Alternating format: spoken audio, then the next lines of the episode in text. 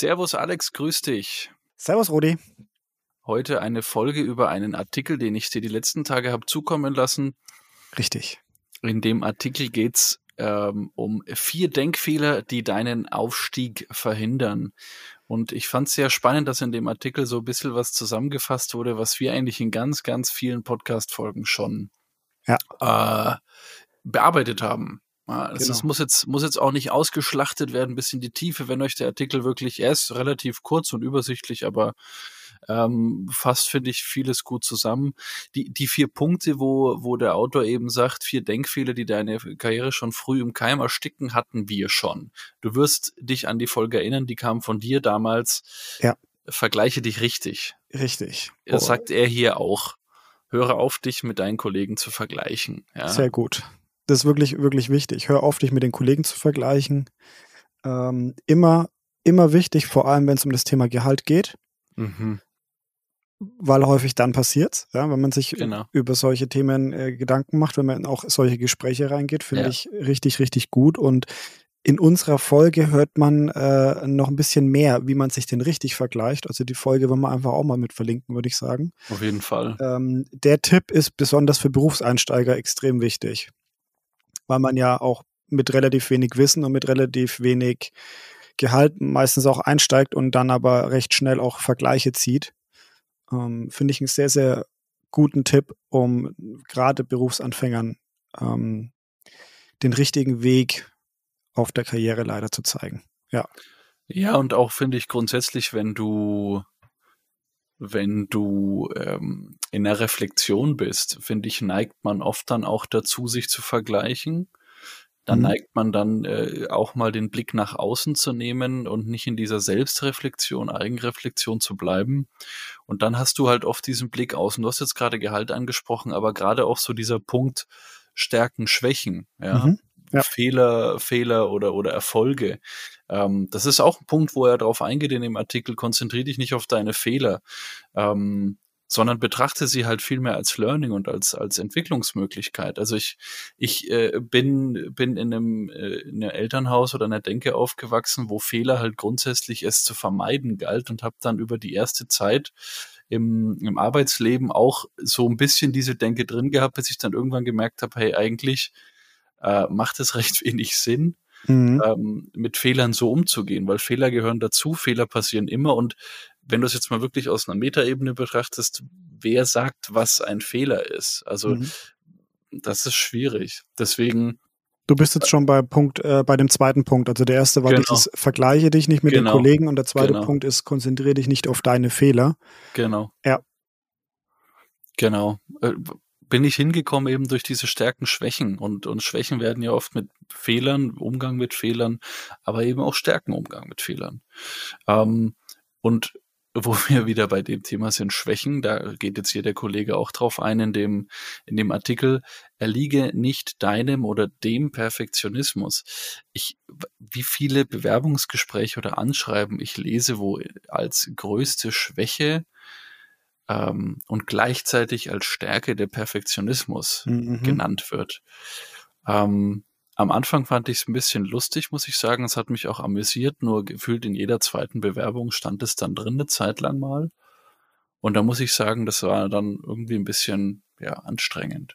So ein Standard, ein Standardtext tatsächlich, mhm. ja. Ähm, jeder hat eine gewisse Art von Perfektionismus. Ähm, langweilt mich tatsächlich auch, wenn ich sowas höre. Wenn es halt richtig begründet ist und es ist meistens auch nichts Neues. Und ähm, was mir aber zu Fehlern und Perfektionismus noch einfällt, Rudi, ja. Nur, dass wir da auch kurz drauf eingehen. Äh, konzentriere dich nicht auf deine Fehler und Perfektionismus hängen auch stark miteinander zusammen. Ähm, wenn man sich auf seine Fehler konzentriert, dann hat man häufig auch äh, eine gewisse Angst, die man vorantreibt, über die man redet, mit der man sich permanent beschäftigt. Und diese Angst ist ja dann auch wieder ein, ein, ein, Faktor, der mit Perfektionismus zu tun hat. Also häufig zum Beispiel Telefonate führen. Ja, es gibt so viele Menschen, die einfach Angst davor haben zu telefonieren oder bestimmte Leute anzurufen, die Bank anzurufen, die Versicherung anzurufen, irgendwie Kontakt mit anderen Menschen zu haben. Und wenn man da jetzt nicht sehr, sehr gut drin ist oder nicht die Erfahrung hat, das nicht gewohnt ist, dann dann hat man mhm. ähm, das Gefühl, dass das ein Fehler ist, dass man nicht, nicht so gut wie die anderen ist und, und denkt darüber nach, fängt vielleicht auch an, drüber zu reden, wird schon nervös vor dem Telefonat und besonders wenn man in Großraumbüros steht, dann kriegt man das sehr schnell mit, dass die Menschen sehr nervös werden und dann aber auch das Team ablenken und sich immer mehr reinsteigern in diesen Fehler. Und das hat eben auch teilweise mit einer falschen Sicht auf die Fehler zu tun, weil man sagt, oh, ich muss da drin perfekt sein, statt dass mhm. man eben genau wie du es vorhin gesagt hast, ey, nee, der Fehler ist eigentlich die Möglichkeit, ähm, mich weiterzuentwickeln und ich sollte doch mal drüber nachdenken, wie viele Telefonate ich schon erfolgreich überstanden habe. Du hast auch, ich finde, du hast doch oft diesen, oder man stellt fest, diesen Fokus dann aufs Negative, wenn du in dieser, mhm. in diesem, in diesem Negativding drin bist, auch wieder ein Fehler und diese Angst vorm Fehler und dann irgendwann bist du in so einer, in so einem Teufelskreis, in so einer Spirale des Negativen ja. drinnen und kommst gar nicht mehr raus. Ja. Das, Sehr gut.